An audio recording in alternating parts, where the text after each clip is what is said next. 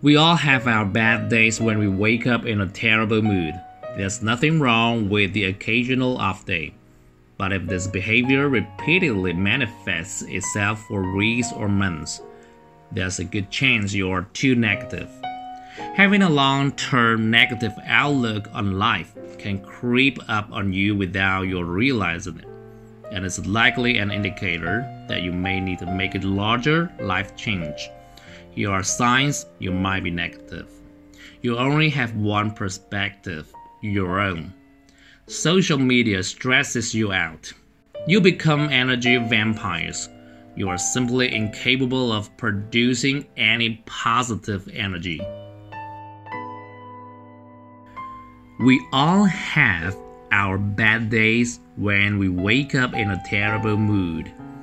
But if this behavior repeatedly manifests itself for weeks or months, there's a good chance you are too negative.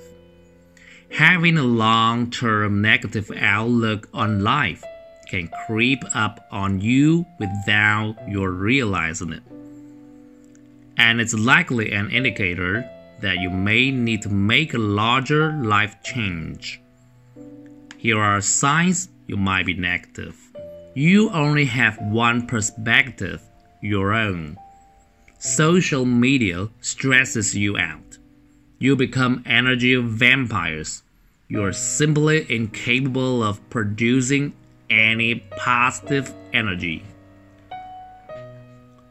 看生字，occasional，偶尔的；behavior，行为 ；manifests，表现；negative，消极的、负的；outlook，观点；creep up on，潜移默化；indicator，指示；perspective，观点。